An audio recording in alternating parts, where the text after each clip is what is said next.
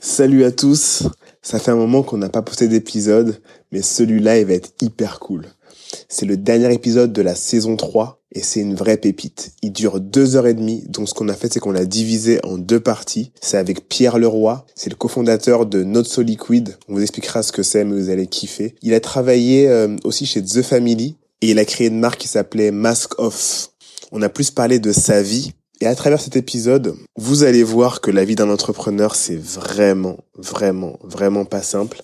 Euh, il y a des hauts, il y a des bas. Il y a plus de bas que de hauts. Ce qu'il faut se dire, c'est que pour 99,9% des entrepreneurs, il y a plus de 80% de bas dans l'aventure entrepreneuriale. Et ce que Pierre va nous raconter dans cet épisode, c'est tous ces bas. Et je peux vous dire que ces bas, ils étaient quand même assez bas. C'était hyper intéressant. J'ai vraiment hâte que vous écoutiez l'épisode parce que il est vraiment, vraiment bien. Il est vraiment deep. Il s'est vraiment livré là pour le coup. Euh, il a tout dit, tout dit, tout dit, tout dit. En réalité, cet épisode, c'est un film. C'est presque comme un film. Ouais, il est hyper intéressant. Je m'excuse par avance pour la qualité du son de ma voix à moi, parce que je me suis rendu compte que mon micro n'était pas euh, branché. Euh, le sien est bien branché, mais le mien on m'entend d'un petit peu loin, donc euh, veuillez m'excuser pour ça. Mais franchement, cet épisode vaut vraiment le coup. On s'est dit qu'on voulait finir la saison, la saison 3, avec un bel épisode. Et voilà, j'ajoute rien à ça. Prenez le temps de l'écouter, faites-nous vos feedbacks, contactez-le après en DM si vous avez kiffé l'épisode. C'est parti. Salut à tous, bienvenue dans ce nouvel épisode de Lucky Day. Aujourd'hui, je suis avec Pierre Leroy, euh, cofondateur de Not So Liquid. Il nous expliquera ce que c'est. Merci d'être avec nous aujourd'hui. Ouais, merci beaucoup de m'accueillir en tout cas. Bah, c'est avec grand plaisir. Tu es le cofondateur de euh, David Larocque, qu'on a eu dans, dans, dans le podcast aussi en septembre 2022. Ouais. Il nous a parlé un peu de Not So Liquid. Euh, ton histoire nous intéresse vachement. Tu fais partie des entrepreneurs qui... Euh, n'ont pas peur de partager les ups and downs. Et c'est important qu'on parle aussi des downs dans, dans un business et surtout des moments euh, entre deux. Tu as les moments de félicité où tout va bien et tu as les moments où, euh, où ça se passe mal, où tu traverses le désert. J'aimerais bien en parler. Donc, euh, est-ce que tu peux te présenter en, en, en, quelques mots et on ira dans ton parcours et là où tu en es aujourd'hui? Ouais, bien sûr. Donc, je m'appelle Pierre, j'ai 31 ans. Je viens de Madagascar à la base. Ah ouais? Ouais. Euh, donc j'ai passé mon bac au lycée français. Euh, après parcours assez classique, école de commerce. Euh, j'ai fait un, j'ai terminé par un master à l'EM Lyon. J'ai commencé ma carrière en banque d'affaires. Ok. Ça c'était, c'est pas un parcours classique ça? C'est-à-dire? Bah, école de commerce, banque d'affaires, c'est un parcours de personne qui, qui a des, des, des, des qualités ou des facilités un petit peu. Euh, ouais, c'est surtout le parcours d'une personne qui avait vraiment envie d'avoir un niveau de vie euh, supérieur à la moyenne, je pense. Ok. Parce En que moi, quand on me dit un parcours classique, c'est euh, je fais des études, je fais le lycée, je vais à la fac, tu vois Ouais, ouais, j'avoue. Ouais. Tu vois ce que je veux dire? Non, mais je, je suis d'accord. Après, euh, nous, le, le fait d'avoir été à Madagascar, ça change un peu la donne parce que euh, au lycée français de Madagascar, tu t'as pas tout ce que vous, vous avez, vous avez pu avoir en France, à Paris. Je sais pas où tu as fait ton lycée, par exemple. Moi, c'était alors aux États-Unis Aux États-Unis et, et à Paris. et à Paris. Nous, on avait, euh, enfin, c'était peut-être moi personnellement qui a pas fait le travail non plus de, de, de recherche, mais quand je suis sorti du, du bac, je savais pas ce que c'était qu'une prépa. Ok. Euh, je savais pas ce que c'était qu'une fac. Et tous mes potes partaient faire euh, la fac au Canada ou aux États-Unis. Et ce qui se rapprochait le plus, c'était de faire une école de commerce post-bac. Ouais, ouais. Mais je suis arrivé là un peu par hasard, quoi. Genre, je voulais pas faire de maths, je voulais pas faire de... Tu voulais faire un truc assez général. Quoi. Ouais, voilà, c'est ça. Je voulais rester dans un truc un peu général. Et du coup, je me suis retrouvé à Lyon et, Ouais, Parce et que, j'ai fait toutes mes études là-bas, quoi. parce que quand même, tu vois, le M Lyon, faut faire une prépa. Ouais, alors, j'ai pas commencé par le J'ai fait une école de un peu pourrie qui s'appelle l'INSEC en 4 ans. Oh là là, pour ceux qui ont fait l'INSEC, eh, ils tirent, ils tirent à balles réelles sur vous. Mais tu sais que c'est hyper intéressant, mais il y a énormément de gens qui ont fait l'INSEC et qui s'en sortent très très bien. Donc, Euh, mais j'ai pas honte de, de dire Non, j'ai pas- honte du tout d'avoir fait l'INSEC, et euh, mais je dis juste que c'est une école un peu pourrie. Et je pense que même les gens qui s'en sont bien sortis, euh, sont dans la capacité de dire que s'ils avaient fait une autre école, ils auraient peut-être réussi plus vite ou différemment. Euh, L'INSEC, moi, ça m'a coûté euh, très cher. Et, et d'ailleurs, euh, c'est un, un truc, euh, si jamais il y a des gens qui veulent faire des études, qui nous écoutent, qui sont au niveau du bac, Ouais. faites la fac. Et après, si vous voulez faire une école de commerce, faites un master après, en alternance. Ah oui, oui, moi, ouais. j'ai un prêt étudiant, les gars, je continue encore de le payer maintenant. hein. Ah ouais? Donc, je me suis mis 80 000 sur la tronche Avec, euh, tu avec vois. quoi tu mis 80 000 sur la tronche? Avec une banque, mais, mais avec. euh, CIC quel, Broto. Mais avec quelle. euh, Avec quelle école? Avec. Avec- l'INSEC Et, le et le Lyon ouais. Ouais, ouais. Ah ouais, t'es sérieux Ouais. Ouais, bah, il fallait. euh, En fait, moi, j'étais entouré de De gosse de riche. de gosses de riches à l'école, mais mes potes étaient pas les gosses de riches. En fait, tout le monde avait un prêt étudiant autour de moi. Et du coup, c'était un peu normal de de ouais, t'as combien de prêts? À l'époque, j'avais 35 000, je crois. Et Ah, tu t'es enfoncé dans ça. ouais, mais j'avais un pote qui avait genre 50. Et tu vois, il me disait bah ouais, normal, j'ai 50, tu vois. Ouais, ouais. Et du coup, je me suis dit, bah attends, pour faire le M, c'est combien? Euh, Et puis, en plus, tu sais, c'était des prêts que tu remboursais au bout de 5 ans.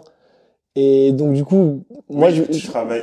En fait, normalement, tu travailles et après, au bout de 5 ans, t'as assez de ressources pour commencer à rembourser. Ouais, c'est ça. Mais du coup, ça ressemblait un peu à... C'était un peu la bêtise que j'ai faite. C'est-à-dire que tu vas voir ta banque et tu dis, bah, je veux rallonger mon prêt. Je l'ai fait trois fois. Et ils te disent, OK. Et, et du coup, t'as un peu l'impression que c'est de l'argent gratuit. Et vu que tu le mets dans tes études, tu te dis, bah, c'est... C'est forcément, c'est legit, en fait. Ouais, ouais, bien sûr. Donc, euh, donc ça monte très très vite. Et puis après, tu, tu, tu commences à rembourser tes, tes, tes premières échéances. Ouais. Et c'est, en plus, c'est vraiment à partir de là que la traversée du désert a commencé, puisque C'était c'était combien, c'était combien les, les échéances déjà par mois? La première échéance, elle était à 1107 Par mois? Et 59 centimes, ouais. Et tu faisais quoi, toi, euh, en termes de taf à ce moment-là J'étais... Euh... Parce que 1107, Ouais, ouais, c'est énorme, énorme. Et en plus, c'était des calculs un peu fumeux que j'avais fait, puisque euh, je regardais les grilles de salaire Ouais. des, des gens à la sortie d'école. Et je me disais, ok, euh, genre les, les mecs en sortant de l'EM, ils touchent 44 000 par an. Ça fait genre 3 009 par mois, tu vois. Mais c'est le brut. Ouais. Mais moi, je, je m'en Oui, foutais, oui, tu vois. Et je me disais, ok, vas-y, t'enlèves 1000 balles de prêt étudiant. Il va me rester euh, 2009, 2005. Ouais, T'enlèves 1000 balles de loyer. Moi, ça faisait 5 ans que je vivais avec 800 euros par mois, tout compris. ouais. Je me disais, attends, frérot, il va me rester 1005 par mois. Mais même à Paris, mais je vais flamber, tu vois. Ouais, En fait, la réalité, elle est pas du tout pareille. Elle est pas du tout pareille. Euh, à l'époque où j'ai commencé à rembourser, j'étais en stage et je gagnais euh, 1650 par mois. C'est ça qui est bien avec les, avec les écoles dans, dans le top, les grandes écoles, c'est que euh, c'est bien et c'est pas bien, mais euh, t'as la grille là, tu sais, quand tu travailles dans un grand groupe, c'est ok, tu, même si t'es le plus nul de ton ouais, promo, exactement. ouais, une brêle, ils vont dire, bah toi je te paye euh, 1006 quand t'es en stage, alors qu'un autre qui est au top de son école et tout, il va être à genre 800, 600 des fois, tu vois. Ouais, c'est abusé. Mais d'ailleurs, pour la petite anecdote, quand j'ai fait mon stage chez Natixis en, en, en dernière année de l'INSEC, Ouais. et j'étais payé, selon les grilles, 750 euros par mois. Et il y avait un gars qui bossait dans le même bureau que moi, qui était en alternance, Ouais. à l'ESSEC. Ouais. Lui, il faisait une semaine, une semaine. Ouais. Et, et donc, du coup, bah, vu qu'il était pas là une semaine sur deux, ou c'était deux semaines, deux semaines, je me rappelle plus. En, en gros, j'étais staffé, enfin, on me donnait plus de taf parce qu'on savait que l'autre, il allait se barrer. Donc, euh, et lui, il était payé 2000. Et à la fin de son alternance, ils lui ont filé un chèque d'intéressement et participation à 7000. Moi, à la fin de mon stage, on m'a refusé ma prime de stage à 500 balles. Et genre, mon boss, il a dû genre se battre avec euh, les RH de Natixis ouais. en disant, mais filez-lui les 500 balles, quoi. Mais pourquoi ils voulaient pas? Mais pour euh, réduction budgétaire, machin, euh, je sais pas quoi, on, on file plus de prime de stage aux stagiaires. Donc ça veut dire que, enfin, lui, il a fait deux ans d'alternance, ok, Ouais. mais sur les six mois, on a bossé ensemble. Donc lui, sur un an, parce qu'il était moitié du temps là, Ouais. lui il prenait 2000 nets par mois. Et moi, Ah, je prenais euh, moins de 1000, quoi. Et, et t'es- et c'est un gars avec qui tu vas boire des coups le soir, parce que Ouais, bah, il ouais. bosse avec toi, c'est ton pote, t'as le même âge. Et... Mais lui, il est à l'ESSEC, toi, t'es à l'INSEC. Ça sonne pareil, mais c'est pas du tout pareil. Et, et donc, toi, par exemple, euh, l'INSEC, t'as fait 4 ans. Ouais, Donc, c'est-à-dire que tu t'es inscrit euh, en sortant euh, du lycée, tu t'es inscrit à l'INSEC, t'as fait de la première année au master, au master 1. ouais, non, première année, c'est bachelor, du coup. Ah oui, bachelor. Ah oui, parce que, ah oui, ok. Bachelor. Et après, t'es allé jusqu'au M2. Ouais, le M2, je l'ai fait à l'EM, du coup. Ok, donc le M1 et après t'es parti pour faire ton M2 à, À l'EM, ouais. Et le M2, il est à combien à l'EM Lyon? 22 500. Le M2 est à, à ta val... J'arrive même pas. Le M2, c'est 22 500 Ouais, 22 500 euros, ouais. Je pensais, ah, ok, putain, c'est hyper cher. Mais euh, en réalité, il m'a coûté.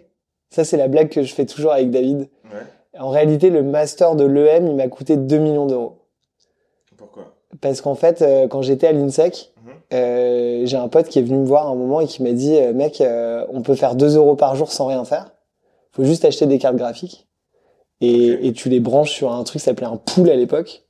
Et, et, et ça s'appelle du mining de crypto. Ah, déjà à l'époque? Et déjà à l'époque, en 2014. Ok. Et je me suis mis à miner de l'Ether et du Dash. J'avais, En 2014. en 2014, euh, j'avais, quand je suis sorti de l'INSEC en début 2016, euh, l'Ether était à 7 dollars. Kraken venait d'ouvrir l'exchange euh, en euros, où tu pouvais avoir, avec, un RIB FR76, tu Ouais. pouvais recevoir de l'argent. Et en gros, moi, j'avais à peu près l'équivalent de, je sais pas, on va dire euh, 29 000 dollars, un truc comme ça, sur euh, mon compte Kraken où j'avais viré moins les frais parce que les frais à l'époque étaient énormes. Hmm. Et j'avais vite fait des trucs qui traînaient sur des wallets, euh, sur des Ouais. vieux ordis euh, dans mon appart, tu vois. D'ailleurs, ça va servir pour l'autre partie de l'histoire, c'est marrant. Et du coup, j'ai vendu ces Ethers pour payer mon master à l'EM et à Shanghai, parce que je suis parti faire un double diplôme à Shanghai. Et j'avais vraiment envie de partir en Chine. Ah, putain. Ouais. Et j'avais vraiment envie de partir là-bas et la banque me suivait plus. euh, Ok. enfin, ils me filaient 10 000 pour le master à l'EM. Donc t'as vendu tes Ethers et t'en avais Ouais. combien en tout? 30 000, c'est ça? Non, des Ethers 2000, euh, Mais deux- Tu avais 2500. l'équivalent de combien? 30, c'était je crois, je- je- 30 000 dollars, 29 000 dollars, quelque chose. Ouais. Donc t'as vendu tes Ethers pour... ouais. Ok. Et après, quand je suis rentré euh, en 2017, euh, il y a eu le premier gros bull run. Parce que nous, le premier bull run qu'on a connu, c'était le Bitcoin à 1000 balles. Ok. Quand il était passé en une nuit de euh, 150 dollars à 1000 euros, et qu'il était redescendu trois jours plus tard à, à 150. Ok.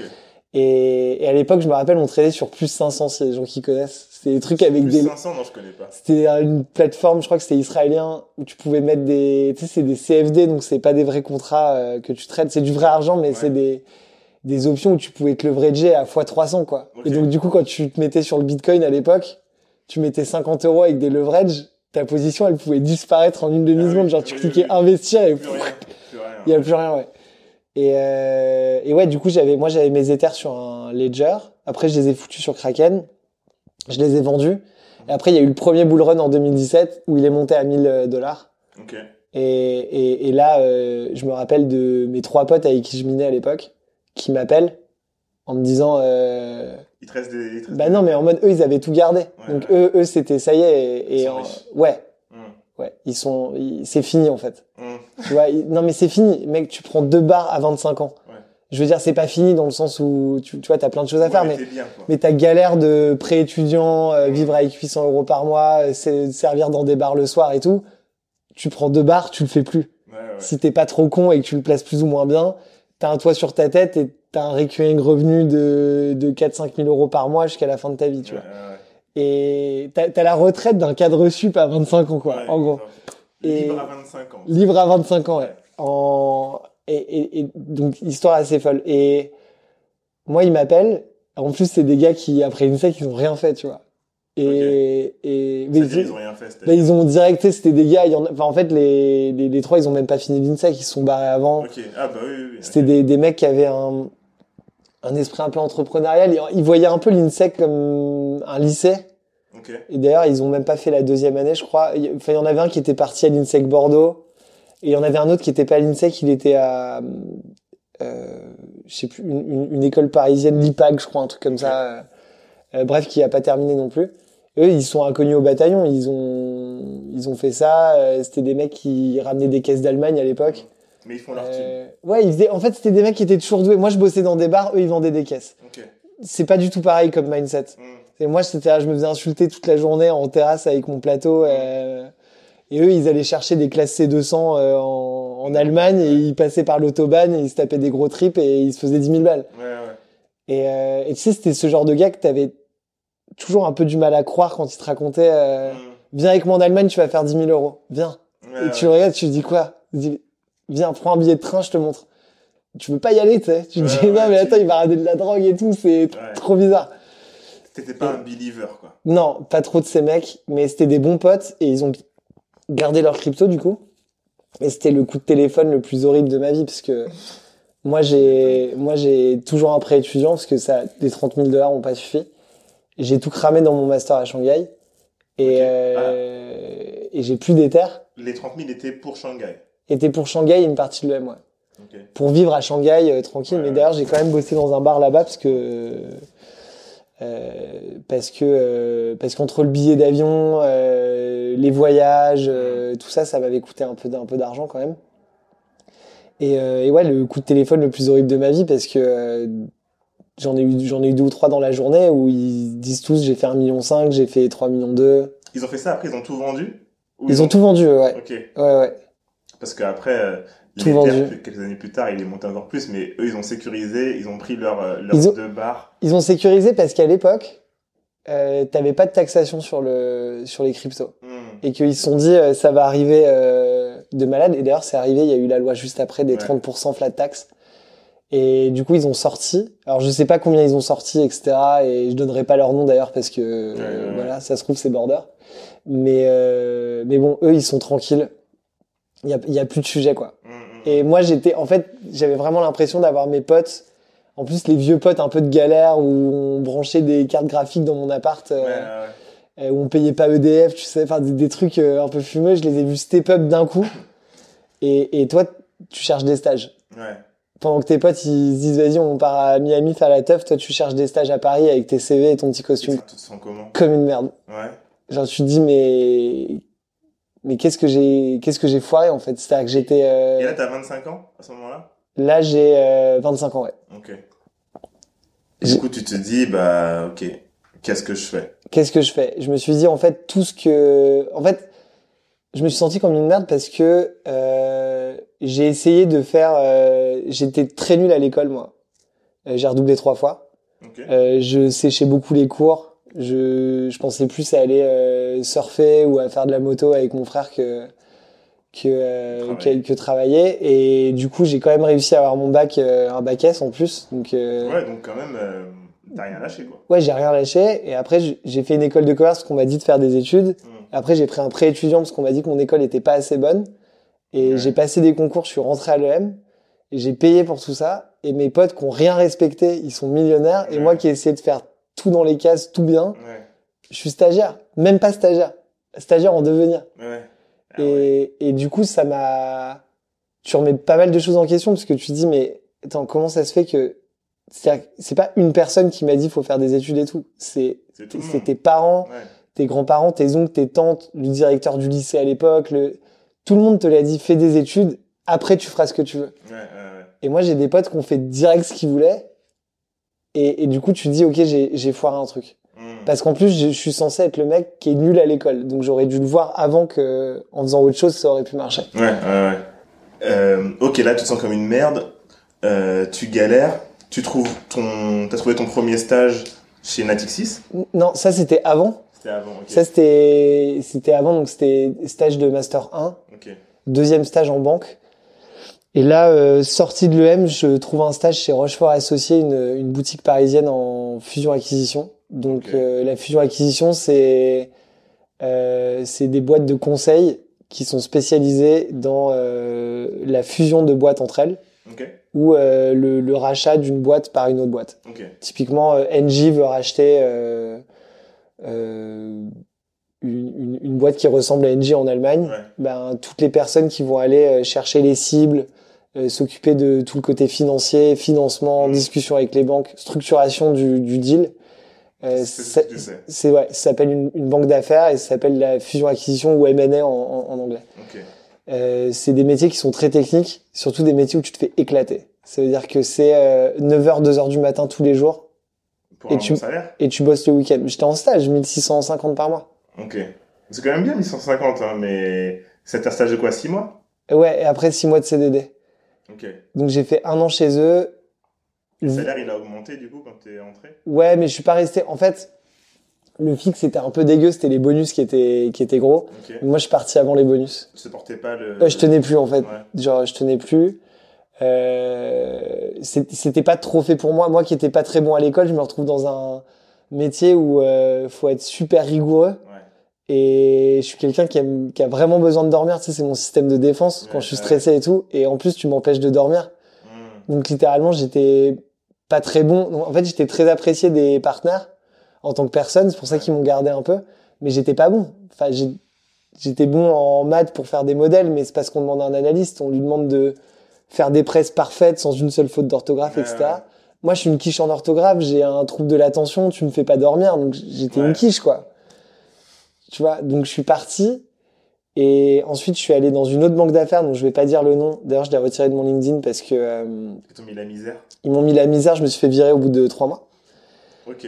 Euh, genre un partenaire qui a pété un câble dans un bureau et enfin du coup on s'est un peu attrapé euh, Vous, vous etc. êtes battu? On s'est pas battu mais je lui ai, je l'ai- je lui ai dit euh, je lui ai dit une phrase un peu cliché. En gros il m'avait il a lancé un dossier dans la pièce. Le dossier m'a attiré sur la gueule. J'avais pas dormi, euh, j'étais fatigué, je me suis levé et, et je lui ai dit euh, c'est je vais te péter la gueule quoi en gros. Hmm, hmm. Et, euh, et, et du coup, je suis descendu euh, en bas et je l'ai attendu pendant deux heures. Après, je suis rentré chez Ah, moi. tu l'as attendu quand même Ouais, je l'ai attendu, ouais, j'avais vraiment envie de le fumer.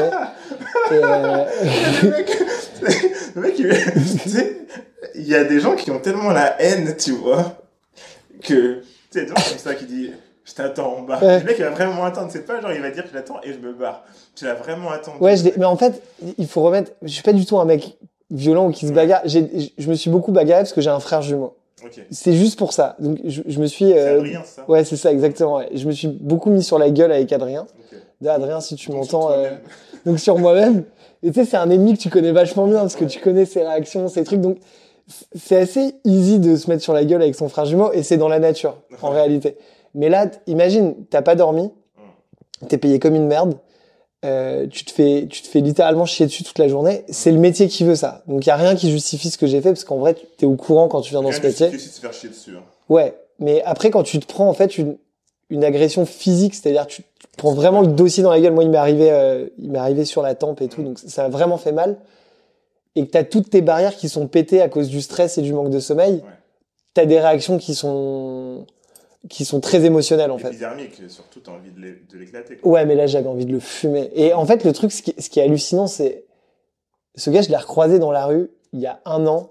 Moi, j'étais en scout devant la, la, la, la- bureau. les- le bureau en question et je l'ai vu traverser. Ok. Et quand je l'ai vu traverser, le premier truc qui m'est venu dans la tête, c'est j'ai envie de lui mettre une gifle. Ok. Tu vois, genre, il marchait tout fier et tout, et je me suis dit, ce gars-là, il roule sur des gens toute la journée. Ouais. Et genre, il marche comme ça, normal. J'ai vu des gens pleurer au bureau à cause de ce mec. Mais des gars, des gaillards, pas des, pas des petits mecs. C'est- C'est euh, quoi C'est un, c'est un patron? Ouais, ouais, c'est le boss. Ok. Et c'est un, et c'est un malade. Genre, c'est un malade. Mais bienvenue dans le monde de la banque d'affaires. Ouais. Et, et je pense qu'il y a beaucoup, beaucoup de gens qui ont travaillé en banque d'affaires qui, qui vont pas trouver ça choquant, en fait. Hmm. Il y en a même qui vont dire, euh, il aurait dû fermer sa gueule. Ok, ouais, ouais, je vois. Et du coup, euh, tu te barres de là, Je me barre de là, bah, je me fais virer parce que le lendemain, je retourne Oui. quand même au bureau. tu te fais virer. Et, et ils me disent, euh, bah non, non, tu, bah, tu dégages. Et du coup, là, je rentre dans une autre boîte. Donc, je rentre chez BNP. Ok, Euh, je devais aller à Londres à l'époque. Et je suis arrivé dans les équipes de Bruxelles. ok. Euh, Ah, donc, donc tu... quand c'est ça, tu quittes ton appartement que, que t'avais, Ouais. Mon appartement, ma meuf avec qui je venais de me mettre à l'époque. tu la quittes Non, non, je reste avec. Bruxelles-Paris, ça va. Ouais, ouais, ouais. Euh, non, je reste avec. Et donc, elle, elle suit un peu le truc de loin. C'est, elle se dit, OK, je, me mets avec un mec qui veut être banquier d'affaires. Ça fait trois ans que je suis avec lui. Le gars se fait virer, il se barre en Belgique. Elle est restée, hein. Ouais, ouais. Euh, du coup, j'arrive en Belgique chez BNP. Je passe un an à Bruxelles, euh, dans, dans une team, euh, ça s'appelle du leverage finance, mais c'est sensiblement le même métier. Euh, meilleur taf de ma vie. En fait, le travail était déjà plus chill. On terminait beaucoup plus tôt. Euh, 21h, 22h, mais quand même plus tôt. C'est des horaires de Euh, c'est des horaires pas mal, ouais. Mm. Mais l'équipe, euh, trop sympa. Euh, que des, des, que des super personnes.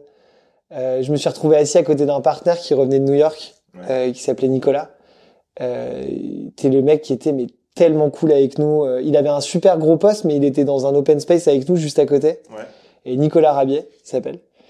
Euh, est trop sympa avec nous, toujours ultra proche des, des, des juniors. euh, Ouais. et, et toute la team, euh, toute la team, même la big boss du floor était trop sympa. Catherine Dior, elle s'appelle. Euh, Enfin bref, ça a été vraiment un gros soulagement d'être avec ces gens. Je me suis dit, mais en fait, même en finance, il y a quand même des gens qui Des sont gens qui sont qui sont assez ouf. Et là-dessus, donc moi, je suis en VIE à ce moment-là Ok. à Bruxelles. Donc normalement VIE tu pars à Hong Kong, à San Ouais, Francisco et tout. Moi je fais un VIE à Bruxelles. Mais parce que j'étais là pour galérer, tu vois. Je- Ouais. J'enchaîne deux stages puis un VIE parce que pourquoi Et- pas. Et te payait combien là? Euh, j'étais à 1009, tout compris. Ok. Et là, t'as quel âge? Là j'ai 27. Ok. J'ai 27 ans. Et je commence à regarder les vidéos de Oussama et de coup d'état. Ouais, ok. Et donc là, c'est le début où je me dis, ok, euh, euh, il y a peut-être autre chose. Et j'ai un copain euh, qui s'appelle François Delporte qui a monté euh, Rocambole, qui s'appelle euh, Doors maintenant, qu'il a, qu'il a revendu, euh, qui était lui un, entrepreneur dans, dans l'âme. C'était quoi Dors, Euh, C'était le Netflix de la lecture, Ok. euh, qu'ils ont essayé de transformer un peu en, en NFT, droit d'auteur, etc. Et, et au final, je crois que ça a pas trop pris, mais l'idée Ouais, était assez ouf et c'était vraiment pas mal. Et l'exécution était top aussi. Ok. Euh, Enfin, François est un très bon entrepreneur et, c'est lui qui me dit attends regarde ces vidéos. Il y a un mec qui s'appelle Oussama Hamar, euh, un truc qui s'appelle Coup d'État. Ils font passer plein de mecs dessus. euh, Vas-y. Et, et du coup, je commence à à regarder toutes ces vidéos et à m'inspirer et, et, et ça rendait un peu l'entrepreneuriat facile. T'avais l'impression que si tu si tu quittais tout et que tu montais une boîte, euh, ça allait marcher. Sauf que moi à l'époque, je le rappelle, je suis à à peu près 1000 balles de prêt étudiant par mois. Ah, mais 1000 balles de prêt étudiant et du coup, t'as 900 euros en plus pour vivre, c'est ça? Ouais, mais j'ai mon loyer à 700 balles. Ah ouais, ouais. Et, euh, et du coup, j'ai un niveau de vie qui, j'ai un niveau de vie où je burn Ouais. 880 euros par mois. Ok. Donc, euh, en remboursant de la dette à 1000 euros, je, je reprends de la dette auprès de mes parents et etc. à 880 en fait. Ah, donc en gros, on te prête ça chaque mois? On me prête ça chaque mois, ouais, Ok. pour que je puisse vivre. Du coup, tu payes 1000 euros par mois, donc tu as 1900 euros. Tu payes 1000 euros par mois et tu payes 700 euros de salaire. En gros, il te reste 50 balles et tu demandes 800 pour pouvoir vivre. Ouais, Ok. Ouais, en gros, c'est ça. Et après, euh, plein de combines. Maintenant, je peux le dire, euh, BNP, je suis désolé, mais j'avais trouvé une douille pour euh, pour que euh, pour que BNP me paye tous mes billets de train aller-retour à Paris pour aller voir ma meuf. Ok. J'avais trouvé une douille, je m'étais fait pote avec une secrétaire au bureau de Bruxelles, Ok. à qui je disais, euh, ouais, je dois aller bosser au bureau de Paris la semaine prochaine, mais je vais partir vendredi. Mm. Et j'ai pris mais un mais Ah, c'est-à-dire mais que elle, en fait, elle gérait que ça, les billets de train, tu Ouais, vois. Donc ouais. moi, j'étais un numéro parmi tant d'autres. Hmm. Laisse tomber. J'ai- pris un nombre de billets. J'étais tous les week-ends à Paris. Ah, Pour un mec qui avait pas d'oseille. Donc des billets à 200 balles et tout. C'était. BNP qui payait tout. En fait, j'avais ma petite combine. Genre le vendredi. euh, Hein C'est jamais remonté. Jamais remonté. Jamais, Ok. jamais, jamais, Putain, jamais. t'es fort. Jamais, jamais. C'était vraiment, euh, c'était ma petite fierté, tu vois. Je me disais, ok, il, me- il me paye mal, mais euh, Mais au moins, t'as as un avantage. Moi, je me mets 600 balles de billets par mois, tu vois. C'est ouf. Et, et c'est quoi les autres trucs que t'as fait pour pouvoir euh, trouver les petites combines pour pouvoir quand même euh, vivre? Euh, bah là, genre, en fait, avec le métier que j'avais, je pouvais rien faire d'autre parce Mm. que on travaillait euh, Tout le temps. 10-12 heures par jour, donc euh, je Ouais. pouvais pas faire grand chose d'autre. Donc, tes parents qui Donc, te donnaient euh, 800 balles par mois. Ouais, c'était ma mère. Ouais. euh, qui, me- qui me prêtait de l'argent. Euh, j'ai eu un pote aussi, bah François, qui m'a prêté de l'argent quand il, il avait fait un petit coup immobilier à Lyon. euh, il avait pris 100 k Ok. et euh, il m'avait prêté des thunes parce que je devais me racheter un costume euh, pour passer des entretiens parce que j'avais craqué mon dernier costume dans un dans un Uber en rentrant le soir. Et c'était mon dernier quoi. Et je me rappelle chez Soud Supply en Belgique, on allait le choisir ensemble. Et, et il me l'a payé, donc il l'a acheté avec sa carte. Et après, on a fait une reconnaissance de dette, genre 50 balles par mois pendant tant de trucs, euh, Ok. taux zéro et tout. Enfin, tu Ah, vois. mais donc, t'as- fais tellement de thunes. Ah ouais, ouais, je devais de la thune de malade, ouais. Tu sais en, en, en tout combien tu devais d'argent euh, aux, aux gens à ce moment-là? Euh... Entre les 800 euros par mois. Bah, ma mère, euh, ma mère, comme toute bonne mère, elle a effacé la dette euh, sans que je la rembourse vraiment. Ouais. Euh, ou si je crois que j'ai remboursé une, une petite partie, mais bon, elle, elle a été euh, quand même très euh, très cool là-dessus. Euh, j'ai un autre de mes potes, il, je lui devais 3000 balles et c'était un peu triste parce que il, il m'a prêté de l'argent et genre trois mois après, il avait plus d'argent. Il y a un truc qui avait foiré dans sa dans sa vie Ah ouais. et et, et du coup il m'a il m'a demandé bah, est-ce que tu peux me rembourser? Mm. et je lui ai dit mais en fait moi j'ai j'ai vraiment pas de cash du tout et, euh, et du coup ça a mis un peu en péril notre amitié et je me suis vraiment saigné pour le rembourser. C'était devenu ma priorité euh, number one. Ok. j'avais foutu mon appart à Bruxelles sur Airbnb et tout pour lui pour le repayer quoi. Donc c'était que des galères comme ça en fait. J'étais toujours euh, toujours ric-rac euh, entre le prêt étudiant plus ah ouais il y avait aussi un autre truc. Il y avait euh, pas mal de j'avais pas mal d'huissiers tu sais pas des huissiers des boîtes de recouvrement euh, Ok. qui m'appelaient parce qu'il y avait des trucs que j'avais pas payé genre une facture d'électricité euh, une box internet que j'avais pas rendue euh, des tickets de parking euh, tu vois il y avait plein de trucs en fait qui s'accumulent parce Ouais, que ça, ça, tu vois c'est comme les gens disent quand t'as de l'argent le plus dur à faire c'est le premier million. Mm. mais quand t'as vraiment pas de thunes t'es à la limite de la limite mais ça fait que s'accélérer en fait. Mm. parce que tout est compliqué. Genre tu vas te garer en voiture. Vas-y c'est 10 balles pour se garer relou je vais pas mettre 10 balles tu vois je suis à moins 800 je vais pas mettre 10 balles Ouais. du coup qu'est-ce qui se passe? Tu te prends une prune bah tu peux pas la payer Mm. donc qu'est-ce qui se passe? La prune, elle s'accumule, elle s'accumule. Bam, Fourrière. Ça, ça m'est arrivé. Tu vas à la Ouais. récupérer ta caisse. T'as que des mecs en galère. T'as que des mecs qui ont pas d'oseille. C'est pas compliqué, genre. Tout... Le mec a de l'oseille, il a un garage. Ouais, un-. Point barre, tu vois. Mec, t'as que des gars en galère, mais qui sont au fond, au bout du rôle, en fait. De malade. De malade. Mais du coup, euh, du coup, ensuite, tu avais des gens qui venaient pour du recouvrement. Euh, Mais là, j'ai après, j'ai- en fait, j'avais mon pote Saïd euh, avec qui je bossais à Bruxelles et qui, qui était un peu dans la même galère que moi, gros prêt étudiant et tout. et, euh, et qui avait pas mal de, de boîtes de recouvrement aux, aux fesses aussi. Et en fait, il m'avait donné toutes les combines pour les... C'était quoi les combines? Les combines, c'est tu donnes jamais ton adresse. Et quand il t'appelle et qu'il te demande si c'est toi, tu dis que c'est pas toi. Et tu dis que le gars, il est à l'étranger. Mais en c'est ton fait, numéro il- de téléphone portable, non? Ouais, mais il clôture le dossier, en fait. En gros, en dessous de... D'un certain montant, c'est pas intéressant pour eux. En gros, ils rachètent les, les dettes. Ouais. Les boîtes de recouvrement fonctionnent comme ça.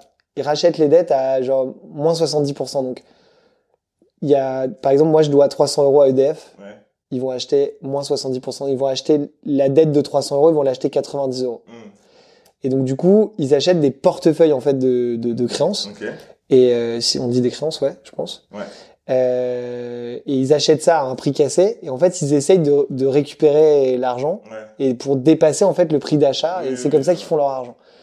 Mais ça reste des mecs qui ont pas de... C'est une boîte privée, de toute façon. C'est des boîtes privées. Ouais. Donc, c'est pas l'État. Ouais, C'est pas les impôts. Si les impôts t'appellent, tu payes.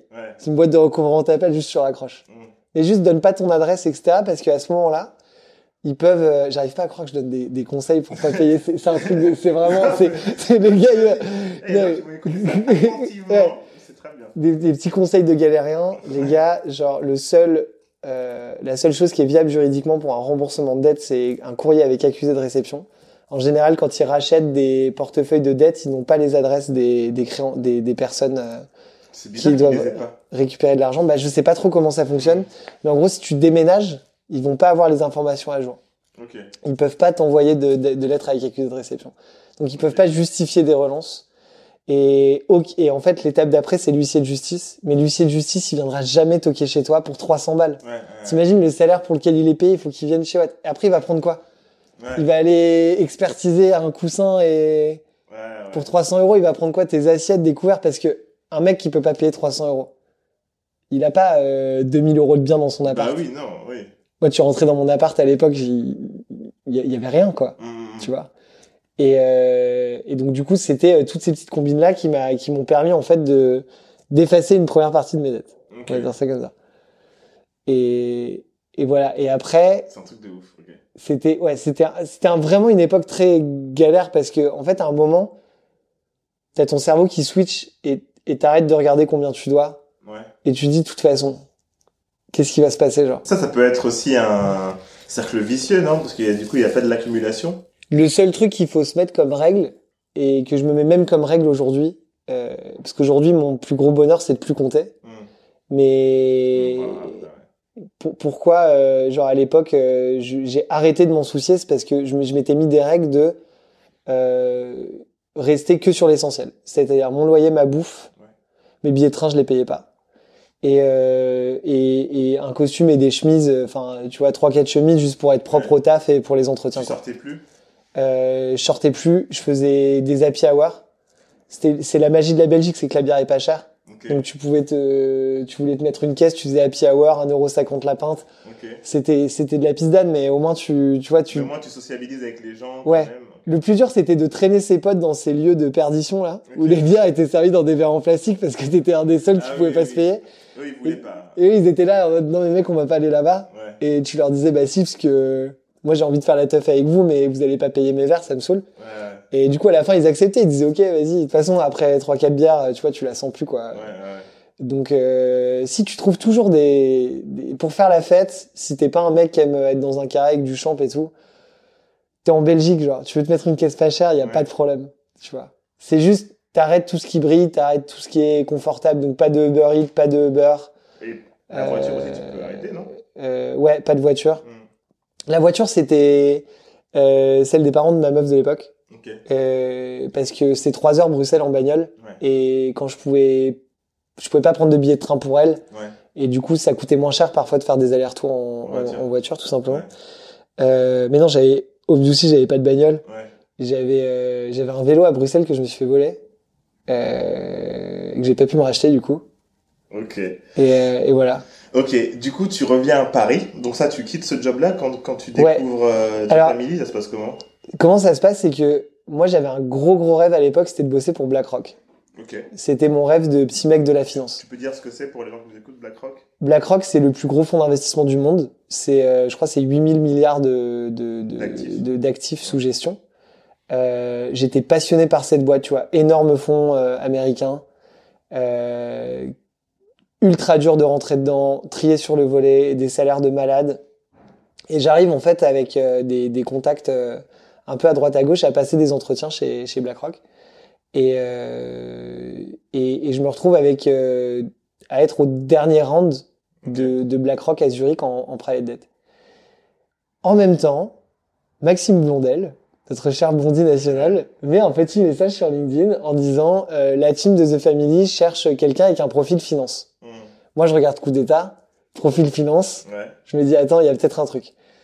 J'envoie un message à Blondie sur euh, sur LinkedIn, qui est d'ailleurs un bête de pote maintenant, mais quand je relis le message, je, je le vous voyais. C'est comme le petit mec de la finance. Mais vous avez le même âge en plus. Mais non, mais il est plus jeune que moi. Il a trois ans de moins que moi, euh, Blondie. J'ai bonjour monsieur Blondel, euh, nanana, tu vois, des trucs euh, à, à Blondie, quoi, du coup. Et, euh, et donc, il me, il, il transmet ma candidature à The Family. Je passe des entretiens avec euh, Mathias, Ous et, et Alice. Et je suis pris chez The Family. Et euh, en tant que euh, pas directeur, mais investor relation. euh, Ok. Avec on- les boîtes, quoi. Ouais, en fait, en gros, moi, je devais trouver des invests pour les boîtes de The Family, Ok. en gros. Euh, et pour la pratique secondaire de The Family aussi, euh, Ous voulait développer une pratique secondaire pour acheter des actions euh, de, de, de boîtes late stage. Euh, et donc du coup ils, a- ils avaient ils se sont dit on va embaucher un profil un peu finance invest pour pour voilà faire des présentations, Ouais. trouver des investisseurs, gérer la relation avec les fonds, etc. Donc ça c'est le taf qui m'est proposé par The Family. Et de l'autre côté j'ai mon rêve de toute une vie BlackRock, mais genre en Suisse à Zurich. C'est le truc de de yeuve. Et c'est pas sûr en plus que tu sois pris. et c'est pas sûr que je sois pris. Mm. Mais le partenaire euh, de, de Suisse s'appelle euh, qui s'appelle Paolo Simonato, qui était un donc qui gérait la practice là-bas. Il est plus chez BlackRock maintenant. Je l'appelle et je lui dis, je lui explique le, le dilemme. Et il me dit une phrase. Il me dit, écoute, la dette c'est un beau métier, mais c'est un vieux métier. Hmm. Et si j'avais euh, ton âge à ta place, j'irais chez faire du venture capital à Paris. Euh, il a dit le dernier entretien est toujours sur la table et j'avais déjà passé mon entretien avec lui, je devais voir un autre mec et lui il avait déjà validé ma candidature. Mais il m'a dit écoute c'est voilà, t'as 28 ans, euh, tu vas venir à Zurich euh, venture capital à Paris, à Tanana là-bas. Enfin, tu, Ouais. tu vois, il est vraiment euh, très paternaliste un peu euh, très paternel parce que paternaliste c'est c'est péjoratif. Et, euh, et du coup, il me dit ça. Donc, du coup, je raccroche, je dis OK et j'appelle Oussama et je dis OK, je viens. En gros. Et la paye était de combien? Euh, la paye, elle était de 80 000 pounds par an.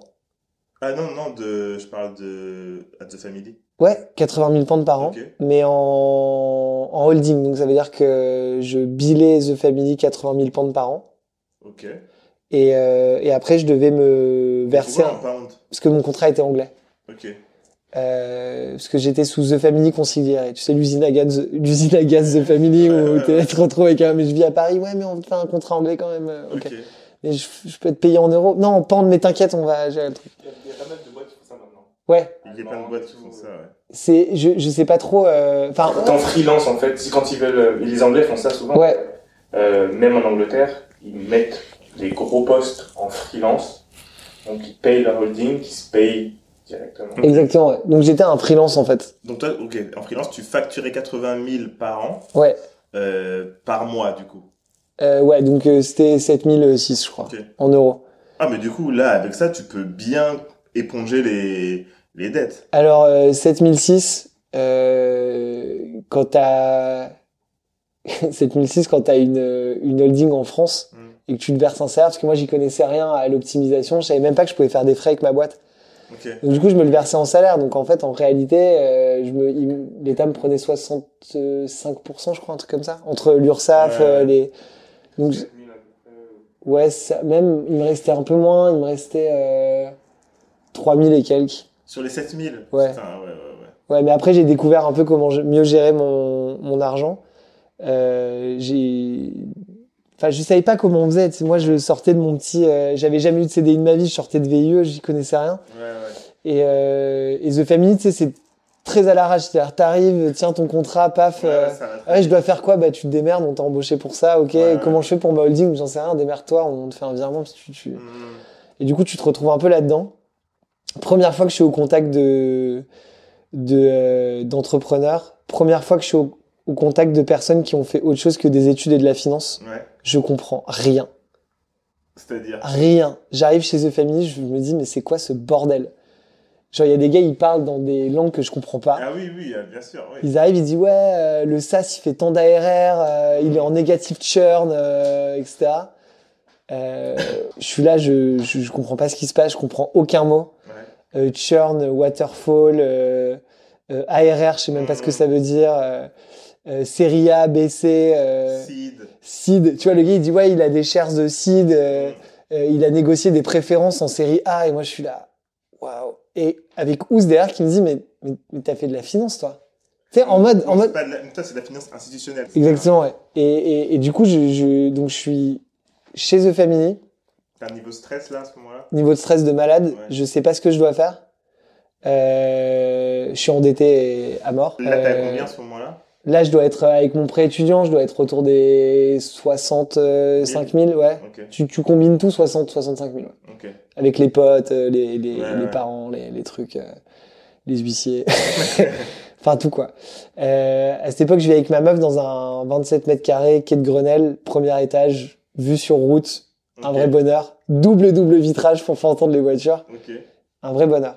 Et, euh, et avec cette problématique chez The Family d'être en freelance et du coup de de pas savoir si t'allais être payé ou pas. Parce que chez The Family, les gars, t'avais des mecs qui étaient pas payés. Ouais. Donc toi, t'es là, t'as tes 7006 machin, ok cool, mais t'as le mec à côté de toi qui a pas été payé depuis deux mois. Donc potentiellement, t'es le prochain sur la liste. Ah ouais. Tu vois.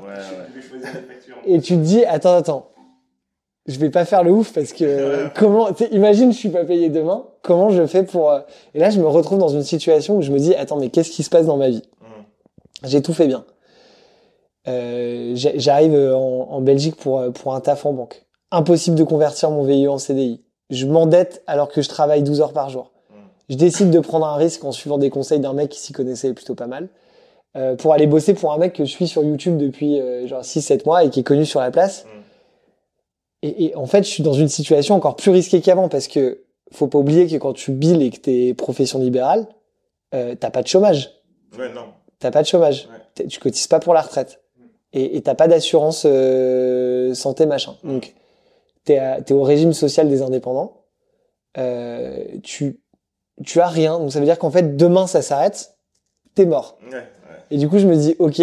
Donc je suis dans un endroit où je rêvais de bosser, de malade, et je suis dans une situation de stress mais de ouf. Ouais.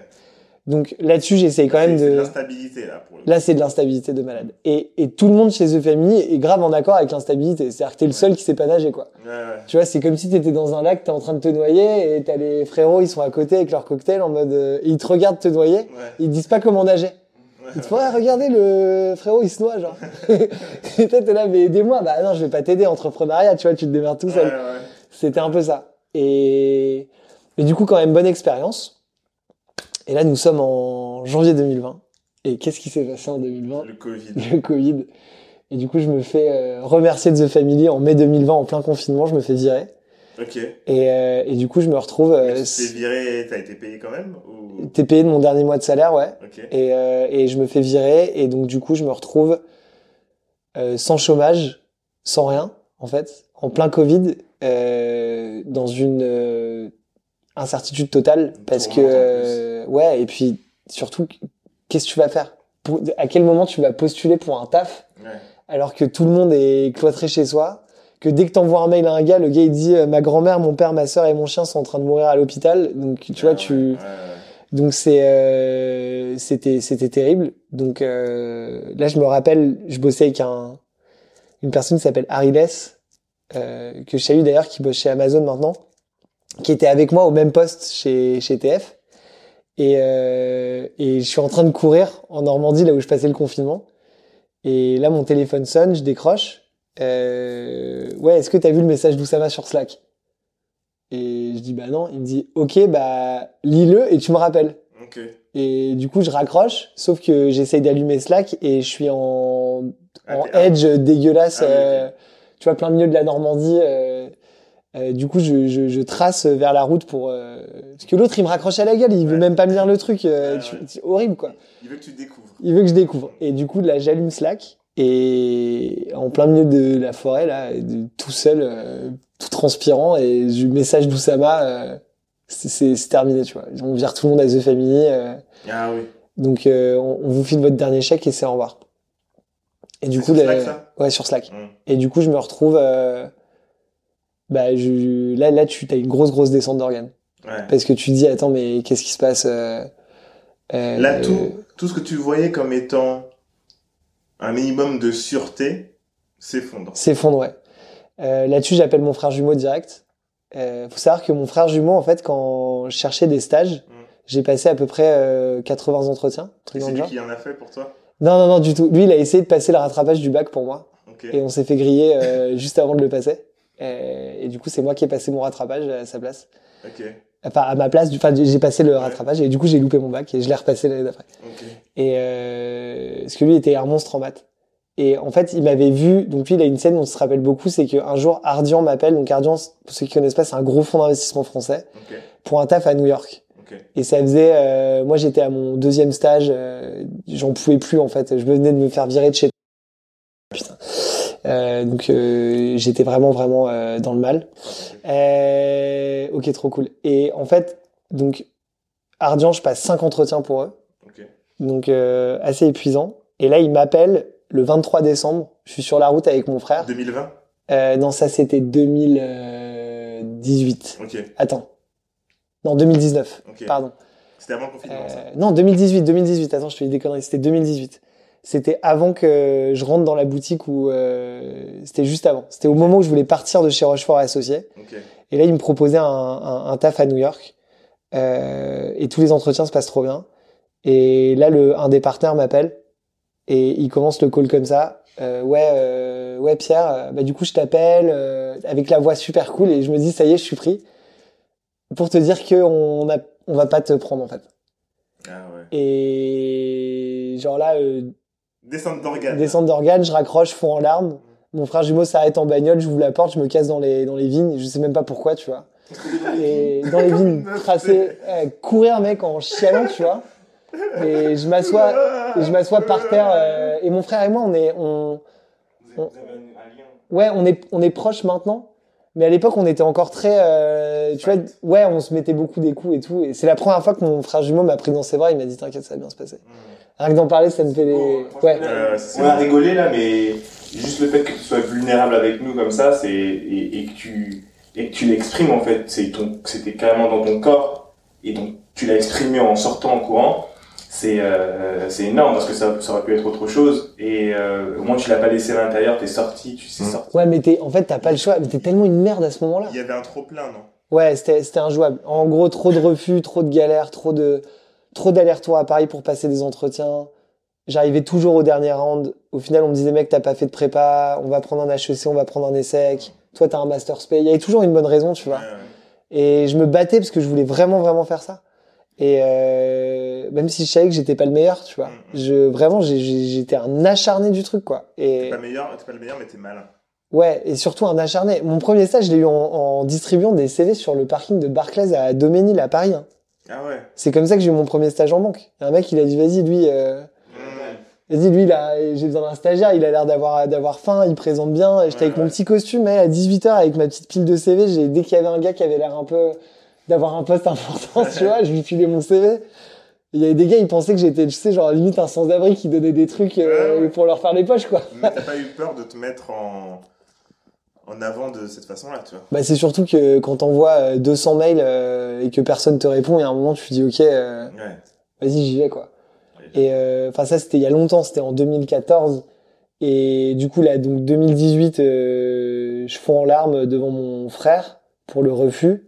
Donc Euh, te- Ouais, qui me prend dans ses bras et tout, qui me dit t'inquiète, ça va bien se passer. Mais lui, il est, il est, il est perturbé de malade. C'est-à-dire qu'il me dit, moi, je pouvais rien faire. Et il raconte l'histoire aujourd'hui en rigolant, Mm. en disant, euh, je vois Pierre qui raccroche et qui, qui a le regard qui se vide. Mm. Et là, il me dit, il me regarde et genre, avant de me mettre à pleurer, il me, il me dit, euh, j'entends dire, euh, oh putain, Mm. genre, allez, va, on va passer une soirée de merde, quoi. Mm. Et donc du coup là j'appelle mon frère donc pour revenir sur euh, là où je me fais virer de The Family et là il explose de rire et il fait mais c'est pas possible.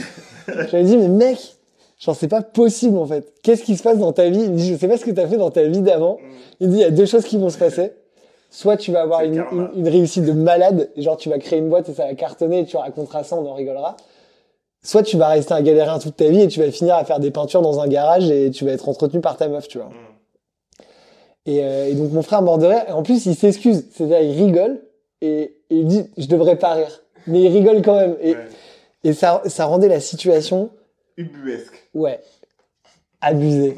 T'es là, t'es, t'es, t'es dehors, t'es avec ton téléphone. En plus, moi, j'ai- j'aime même pas courir, quoi. Ouais. Donc j'avais mal au genou, mal au dos. euh, T'es une grosse merde, quoi. Genre, t'es là, t'es fait virer. euh.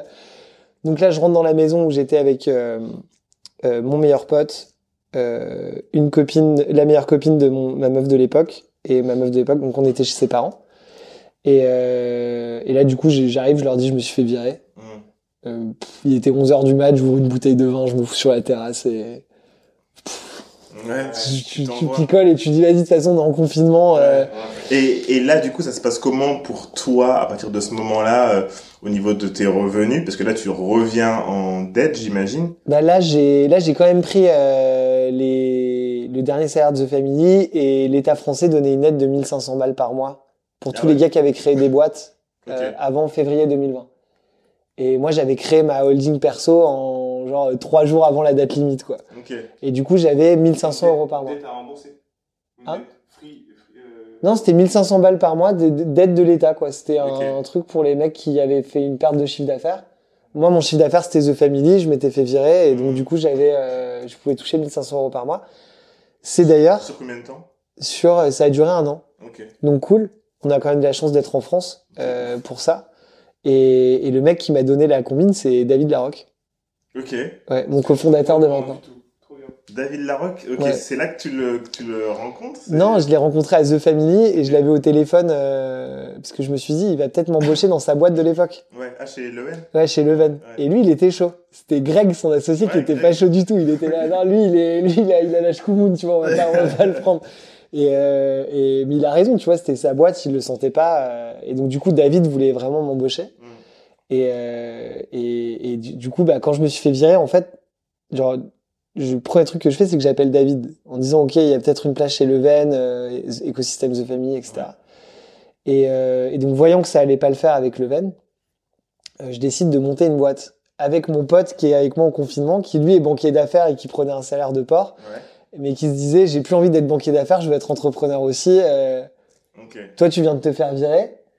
Euh, viens on monte une boîte. Tu viens de te faire virer, en plus t'as 1500 balles qui tombent, donc ça va. Donc ça va, j'ai plus de loyer à payer et j'ai eu mon dernier chèque de The Family, donc j'ai un peu de blé, tu vois. Plus de loyer, pourquoi plus de loyer? Parce que c'était le confinement et. Euh, Et ils avaient- ils avaient tout gelé? Campagne. du, du coup, euh, euh, ouais, on était à la campagne, on s'était barré de l'appart. euh. Ah, vous avez, vous avez quitté quoi Ouais, mais de toute façon, mon loyer de l'époque, je crois qu'on payait euh, 780 à deux, donc on payait euh, 375, tu vois, euh, truc comme va. ça.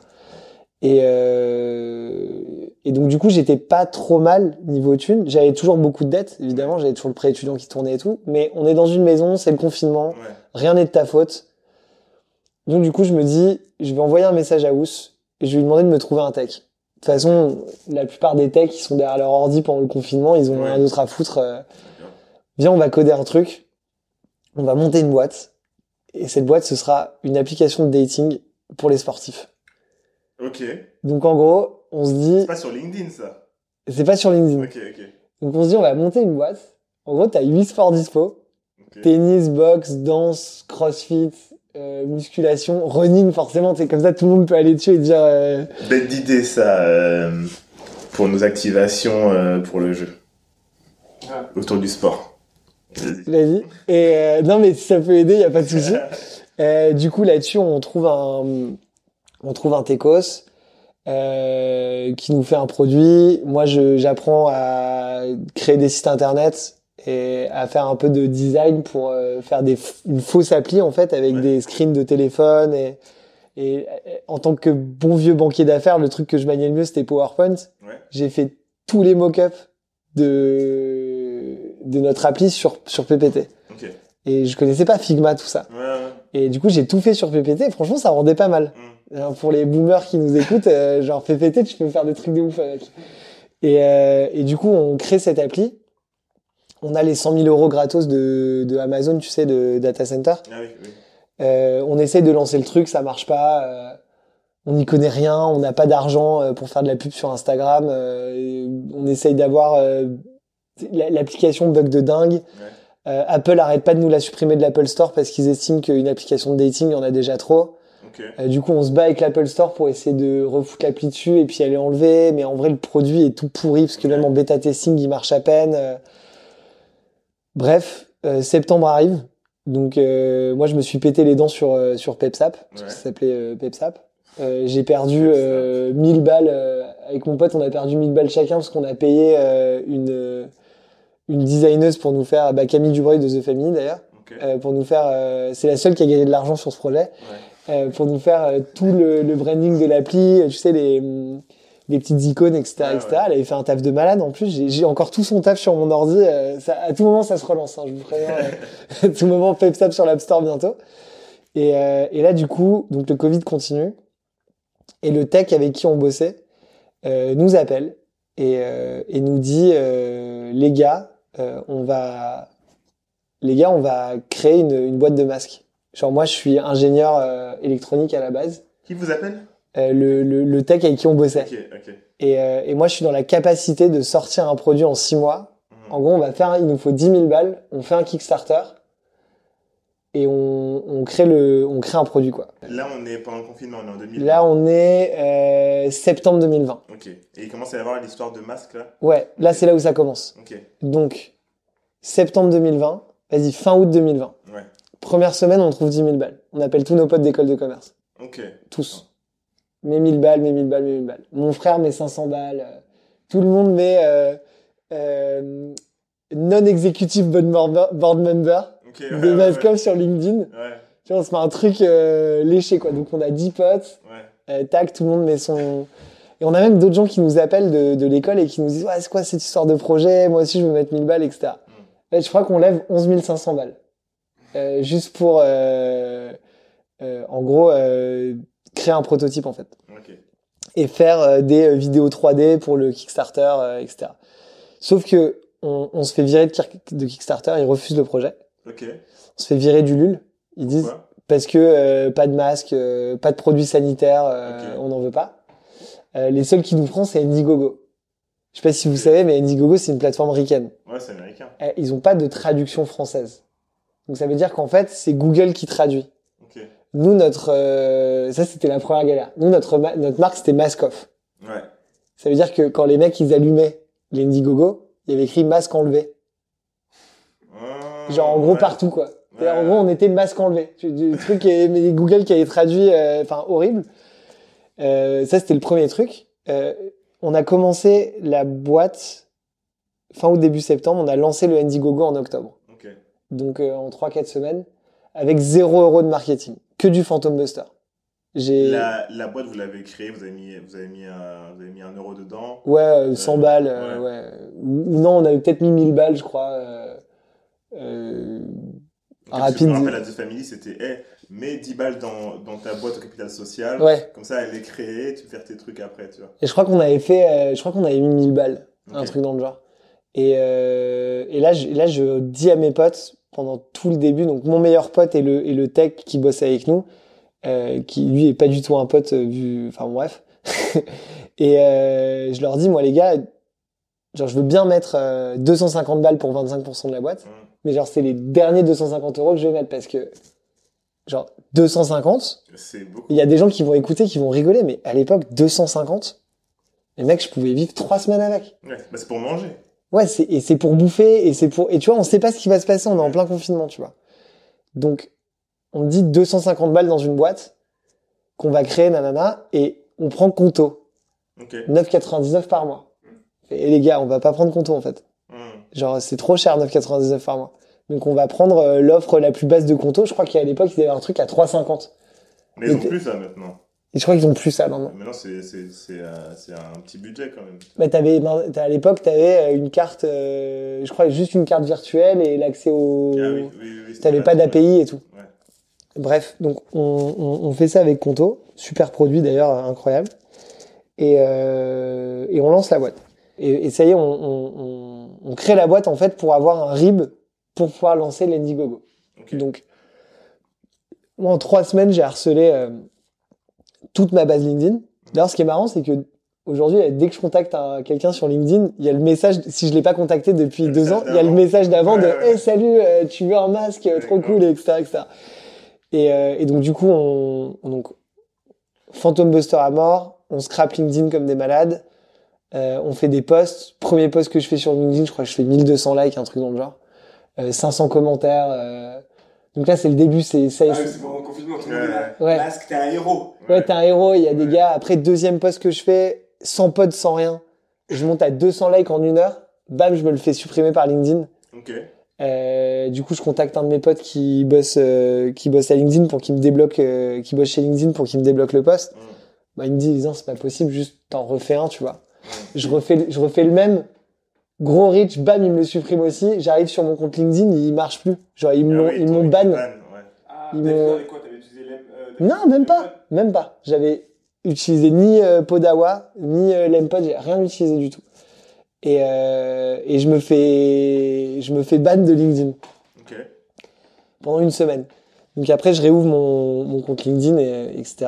Et je, je me dis, bon, je vais arrêter les posts parce que ça sert à rien vu que, Ouais. vu que voilà. Mais je vais quand même en faire un dernier pour, euh, pour présenter le produit. Donc euh, la vidéo, euh, on avait fait une vidéo, on avait mis du budget dans une vidéo. Je crois qu'on avait mis 1000 balles avec, euh, avec com de Harold, Harold Gardas qui nous avait fait le truc. Ils avaient fait un super truc. Et, euh, Ah, de, de Comédia Ouais, Ok. de Com Media. Et ils nous avaient fait un truc pour un budget euh, défiant toute concurrence. Je crois qu'on avait payé 800 euros. Euh, le mec, il nous a monté, il nous a fait venir euh, une personne. On est arrivé sur les quais. Il nous a ramené une actrice. Euh, on a pris un pote à nous qu'on a payé 100 balles, qui était en tant qu'acteur. On a tourné sur les quais. Cinq jours plus tard, on avait la vidéo avec la voix off et tout. Ok. Lourd. Incroyable. Et du coup, pour annoncer la vidéo, je le mets. Et là, je sais pas ce qui se passe. C'est le début des emmerdes. Ok. Euh, en gros, on lance le Kickstarter, etc. Et là, on commence à se prendre une vague de haine dans la tronche.